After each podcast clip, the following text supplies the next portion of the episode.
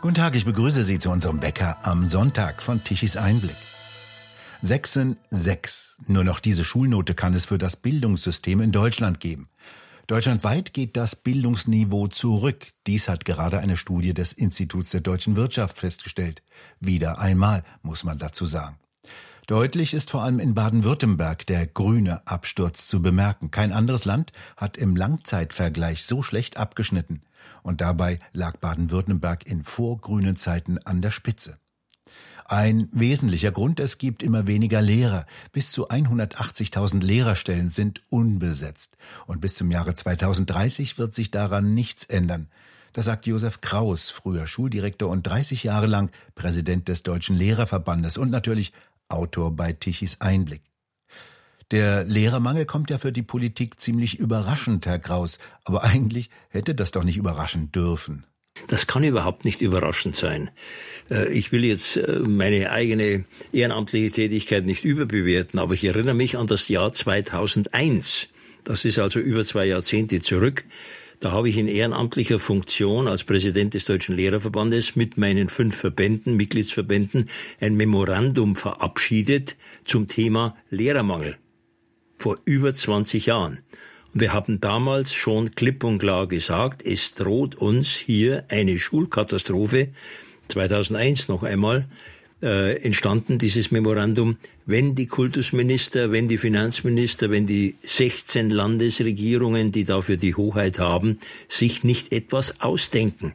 Vor allem haben wir gesagt, das gilt heute genauso wie damals, die Planzahlen was den Lehrerbedarf betrifft, die sind ja recht konkret und sind bekannt. Ich darf mal mhm. die wichtigsten nennen. Mhm. Ich kenne in allen 16 Ländern exakt die Altersstruktur der Lehrerschaft differenziert nach Schulformen und Geschlecht und Unterrichtsfächern. Weiß ich ganz exakt. Ich weiß auf mehr als ein Jahrzehnt hinaus recht zuverlässig die Schülerzahl. Oder einfacher gesagt, der Gymnasiast, der Gymnasiast des Jahres 2033 ist schon geboren. Der Berufsschüler des Jahres 2040 ist schon geboren. Da haben wir auch verlässliche Zahlen. Und dann gibt es drei weitere Größen, die den Lehrerbedarf ausmachen. Das sind aber politische Setzungen. Wie viel Unterrichtsstunden pro Woche soll eine bestimmte Klasse bekommen? Wie viel Stunden pro Woche soll ein Lehrer unterrichten? Und wie groß oder klein sollen die Klassen sein? An diesen drei Stellschrauben ist von der Kultusverwaltung von den Ländern herumgedrickst worden, um etwas zu vertuschen.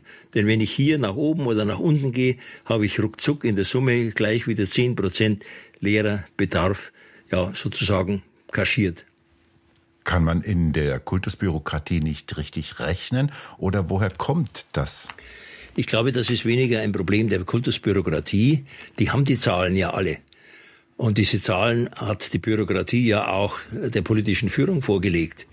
Das Problem ist die politische Führung. Und die politische Führung, das sage ich eins mal so, auch wenn es nach Unterstellung ausschaut, aber ich bin überzeugt davon, die politische Führung denkt in den Ländern nur in der Kategorie einer Legislaturperiode.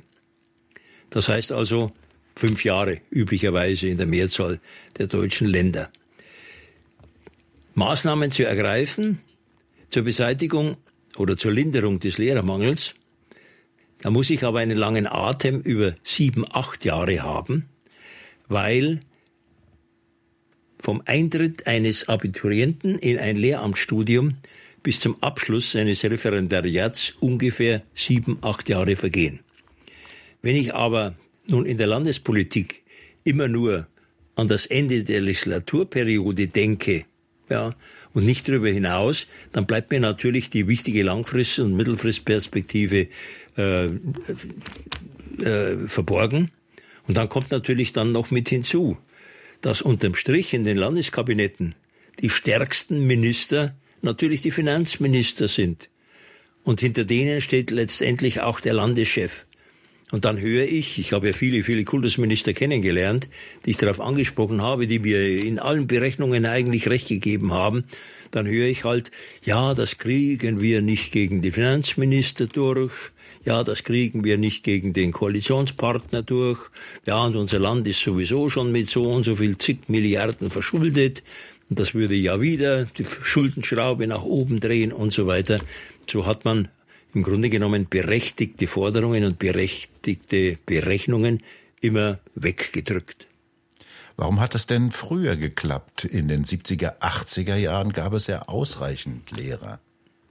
Ja gut, da hat es in eine umgekehrte, umgekehrte Richtung auch nicht geklappt. Da hatten wir eine Überfüllung. Mhm. Wir hatten in den 80er Jahren deutschlandweit, das sind jetzt geschätzte Zahlen, weil sich viele arbeitslose Lehrer natürlich, weil sie vom Arbeitsamt nicht erwarten, nichts erwarten konnten, gar nicht gemeldet haben, hatten wir hochgerechnet wahrscheinlich in Deutschland, also in dem Fall der alte Bundesrepublik, ungefähr 100.000 arbeitslose Lehrer. Äh, gut, ich will jetzt die eigene Erfahrung äh, nicht äh, überstrapazieren. Äh, als ich mein Referendariat 1980 abgeschlossen habe, haben von meinem Ausbildungsseminar, also zwei Jahre Referendariat, nur 50 Prozent, also die Hälfte, eine Stelle gekriegt. Die anderen sind erstmal leer ausgegangen, mussten sich mit Aushilfsverträgen über die Zeit retten oder mussten an private Schulen gehen oder mussten im Bereich der beruflichen Bildung hinüberwandern und so weiter mehr. Also da war es umgekehrt anders. Das hat natürlich damit zu tun gehabt, dass in der Schülerzahl die Pille zugeschlagen hatte ab Ende der 60er Jahre die Schülerzahl zurückgegangen ist. Umgekehrt aber diejenigen, die als Lehrer 1980 auf den Markt kamen, als Jahrgang noch nicht durch die Pille ausgedünnt waren. Ja, also da sind äh, zwei Zyklen äh, oder antizyklisch zwei Dinge äh, aufeinander getroffen. Und wie sieht die Lage heute aus? Gibt es zu wenig Studenten, die auf Lehramt studieren? Es fangen eigentlich genügend junge Leute an, das Lehramt zu studieren, aber viele brechen ab. Und viele machen vielleicht noch das erste Examen und sagen dann, nein, äh, das Referendariat, das tue ich mir nicht an. Wenn ich 26, 27, 28 Jahre alt bin und ich habe einen Hochschulabschluss, ein Hochschulstaatsexamen als erstes Staatsexamen und muss mich dann zwei Jahre lang mit, was weiß ich, 1500, 1800 Euro als Referendar durchschlagen, vielleicht in der Großstadt mit einer teuren Wohnung, dann tue ich mir das nicht an. Und wenn die freie Wirtschaft mir etwas bietet, dann gehe ich dorthin. Und damit hat man natürlich seitens der freien Wirtschaft, insbesondere die Lehrer, wo wir den größten Mangel haben, äh, weggenommen in den sogenannten MINT-Fächern, also Mathematik, Informatik, Naturwissenschaften und Technik. Was bedeutet denn das für eine Bildungsnation oder für eine Industrienation, die vom Bildungsstand abhängig ist? Ja, ich, Herr Douglas, ich füge da immer gern das Adjektiv vormalige Bildungsnation und vormalige Industrienation äh, mit dazu, denn äh, die Bildungsnation äh, befindet sich wirklich im Sinkflug. Das hat auch mit hausgemachten Fehlern zu tun. Wir haben die Ansprüche runtergefahren. Gleichzeitig äh, haben wir eine Inflation an immer besseren Noten beim Abitur und auch im Studium und so weiter. Aber es bedeutet letztendlich, dass unseren jungen Leuten Bildung vorenthalten wird.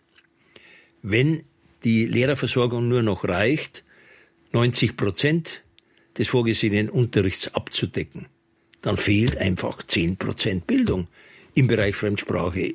Und das geht insbesondere zu Lasten der sozial Schwächsten. Kinder aus gut bürgerlichen Häusern, bildungsnahen Elternhäusern, die wissen das zu Hause zu kompensieren durch private Nachhilfe oder dem sie als Papa oder Mama dann halt dahinterher sind und anschieben. Aber je mehr Unterricht ausfällt oder nicht ordentlich stattfindet, desto mehr leiden Kinder aus sozialen schwächeren Gegenden und vor allem auch Kinder mit äh, Migrationshintergrund. Können Sie vergleichen den Bildungsstand asiatischer Kinder beispielsweise, von denen ja bekannt ist, dass sie in den PISA-Test so umstritten der auch sein mag, aber einen gewissen Vergleich lässt er doch zu, dass die deutlich besser abschneiden als Kinder zum Beispiel hier aus Deutschland? Ja gut, Ich setze mal voraus, äh, dass hier in allen Ländern repräsentativ getestet wurde. Ja. ja. Äh, ich bin mir da nicht immer ganz sicher, ob in China oder auch in Japan wirklich repräsentativ alle Schulen bei der Testung zu, zum Zuge kommen. Also gut, das setze ich jetzt einfach mal voraus. Äh, Tatsache ist natürlich, dass wir in diesen ostasiatischen Ländern erstens mal erheblich größere Klassen haben. Das ist dort möglich weil dort eine andere Disziplin herrscht, um nicht zu sagen, ein gewisser Drill praktiziert wird. Ja. Und dann ja, sind die Ansprüche im Zuge ja, dieses pädagogischen Drills, den man bei uns überhaupt nicht vermitteln könnte, sind die Ansprüche natürlich höher wenn ich mir anschaue, wie der Schulalltag äh, in einer Schule in Peking äh, ausschaut und den Schulalltag in Berlin, Kreuzberg oder Duisburg-Marxloh an, anschaue, dann liegen natürlich Welten dazwischen. Oder ich sage es jetzt mal mhm. sehr allgemein. Bei uns hat eine gewisse Unterhaltungs- und Spaßpädagogik um sich gegriffen, mhm. die dann beschönigt wird durch immer bessere Noten, obwohl die Leistungen immer schwächer werden. Und da hat man sich bei uns seitens einiger Teile der Elternschaft und einiger Teile der Schülerschaft einfach dran gewöhnt, so nach dem Motto, die lassen mich nicht durchfallen und am Schluss äh, hat meine Schule einen Abiturdurchschnitt von 1,9. Ja. Ähm, jetzt mal mathematisch ausgedrückt, Quantität und Qualität verhalten sich da mittlerweile reziprok. Ja. Aber gut, das wird wahrscheinlich gar nicht mehr jeder Mathematikschüler verstehen. Ähm, und ansonsten muss man sagen, jetzt mal sehr plastisch ausgedrückt, bildhaft ausgedrückt, die Ostasiaten sind einfach hungriger als viele deutsche Schüler. Ein Versuch, dem von der Kultuspolitik etwas entgegenzusetzen, ist der, der vermehrte Einsatz von Seiteneinsteigern in den Lehrerberuf. Welche Erfahrungen haben Sie denn gemacht und was halten Sie davon? Ja gut, das ist natürlich für sich allein jetzt nicht die Patentlösung. Ja, ähm, äh, wir müssen von unten her natürlich wieder mehr Lehramtsstudenten dann auch zum Abschluss bringen und dann auch wieder einstellen. Äh, es muss uns vielleicht gelingen, auf freiwilliger Basis äh, auch Lehrer über das 64., 65. Lebensjahr hinaus ähm, zu finden, die bereit sind, sechs oder acht oder zehn Stunden pro Woche zu unterrichten oder auch äh, Lehramtsstudenten im höheren Semester äh, gewinnen, äh, dass sie insbesondere an Universitätsstädten vier oder sechs Stunden äh, unterrichten. Seiteneinsteiger äh, zu äh, anzulocken, ist eine von mehreren Maßnahmen, jetzt auch zur Überbrückung. Äh, wobei man unterscheiden muss, Seiteneinsteiger, die komplett in das Lehramt wechseln. Das geht natürlich nicht ohne ein Minimum an Ausbildung, nicht fachwissenschaftlich, das sind in der Regel Diplom-Informatiker, Diplom-Physiker, äh, Diplom-Chemiker, äh, Mathematiker oder Ingenieure. Ja, daran äh, mangelt es nicht an dem Fachlichen, aber ich würde sagen, die brauchen schon mindestens ein Jahr äh, pädagogisch-didaktische Vorbereitung, Minimum als Minimum. Und da muss man das entsprechend attraktiv gestalten. Das sind ja Leute vielleicht mit 30, 35 Lebensjahren, die äh, schon relativ gut verdient haben, die kann man dann nicht mit einem äh, Referendarsgehalt abspeisen. Also da müssen sich auch die Finanzminister, äh, was die Besoldungsangebote betrifft, etwas ausdenken. Äh, also das sind die, die vielleicht und hoffentlich komplett wechseln. Und dann gibt's natürlich die Aushilfslehrer, das sind so halbe Seiteneinsteiger, die neben ihrem Beruf in der freien Wirtschaft, in der Industrie oder sonst irgendwo äh, sich bereit erklären, äh, in einer Schule vier oder sechs Stunden pro Woche in Mathematik oder Physik oder Biologie oder Chemie zu unterrichten. Äh, das habe ich ja selber als langjähriger Schulleiter, habe ja über 20 Jahre ein Gymnasium geleitet, auch praktizieren dürfen weil ich aus München, weil ich vom Kultusministerium einfach eine Summe bekommen habe in fünfstelliger Größenordnung. Es wurde mir gesagt, okay, Herr Kraus, Sie können damit Aussichtsverträge abschließen, aber die Personen müssen Sie sich selber suchen. Und das hat im Wesentlichen funktioniert. Die Ingenieure, die, Studen die Chemiker, die Professoren, die in der Industrie gearbeitet haben, sind damit zurechtgekommen, vor einer Klasse Unterricht zu halten. Ich würde mal so sagen, das ist meine Erfahrung jetzt äh, über zehn Jahre hinweg gewesen, äh, mit bestimmt äh, acht, neun, zehn verschiedenen äh, äh, Aushilfslehrern, Vertretungslehrern. Zu 60 Prozent ist es gelungen, äh, diese Leute von außerhalb haben frischen Wind auch in eine Schule reingebracht, auch in ein Lehrerkollegium reingebracht, haben aufgrund ihrer Lebenserfahrung auch Ansehen in den Klassen genossen, haben auch ein gutes Händchen gehabt mit der Schülerschaft, waren Talente, waren pädagogische Talente, Wobei ich die natürlich nicht sofort in höheren Klassen eingesetzt habe, sondern am Gymnasium halt in den unteren Jahrgangsstufen, fünfte, sechste, siebte, maximal achte Jahrgangsstufe. Also da sind die Erfahrungen ausgesprochen positiv äh, gewesen.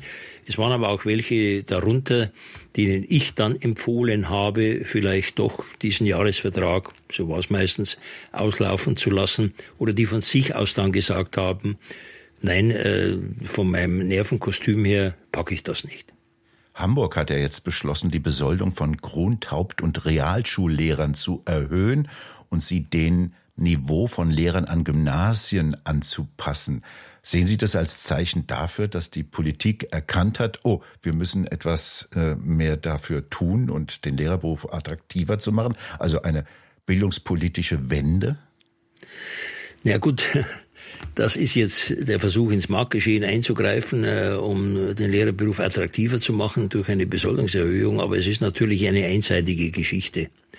Äh, anerkanntermaßen, das werden manche bestreiten, aber ich behaupte es trotzdem, ist natürlich die, das Studium äh, für ein Grundschullehramt ein anderes als für ein Lehramt an einer beruflichen Schule oder am Gymnasium, was den fachwissenschaftlichen Anspruch betrifft. Und ähm, da meine ich schon, dass es einen gewissen Abstand geben muss, weil ich einfach befürchte, wenn alle im Zuge dieser, es ist ja letztendlich sozialistische Egalisierung, äh, alle gleich besoldet werden, Gleichmacherei, dass dann natürlich viele, die sich dem schwierigeren Fachstudium in Mathe Physik fürs Gymnasium bislang äh, angeschlossen haben, dann sagen, Moment mal, warum soll ich das tun, wenn ich das auf niedrigerem fachwissenschaftlichem Niveau auch haben kann, wenn ich das Lehramt für Grundschulen äh, ergreife.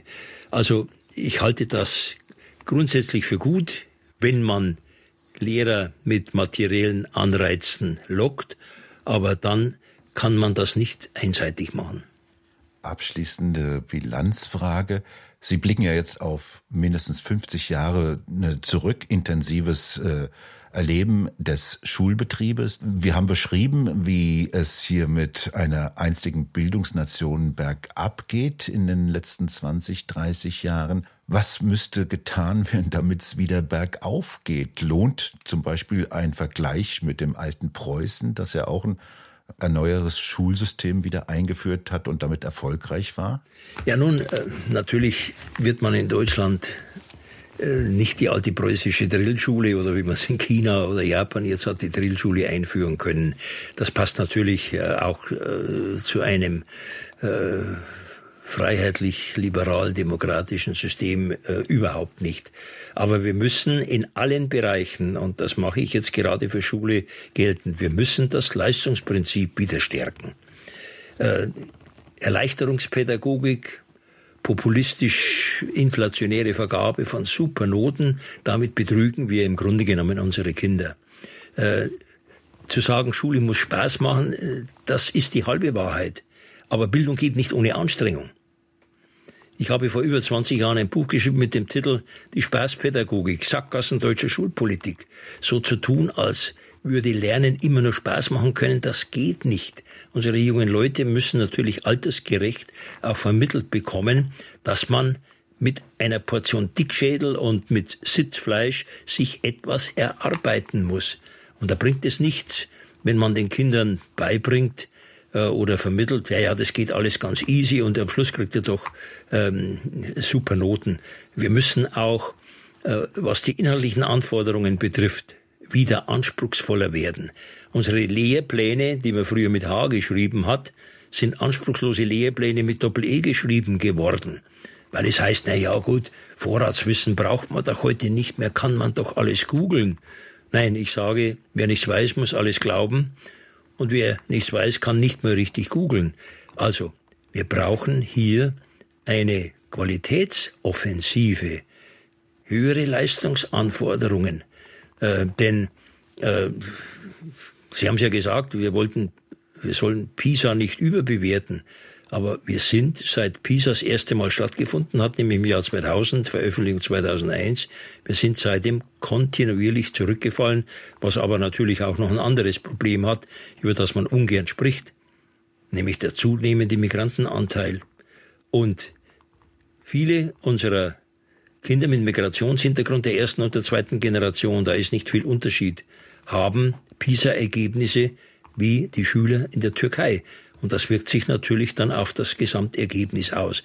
Also anders oder konstruktiv ausgedrückt, es muss uns gelingen, die im Grundschulbereich mittlerweile 36 bis 40 Prozent bundesweit im Durchschnitt Anteile von Kindern mit Migrationshintergrund ja auch wieder ähm, durch konsequente Maßnahmen, auch durch ordnungspolitische Maßnahmen dazu zu bringen, das Bildungsangebot in Deutschland ernst zu nehmen.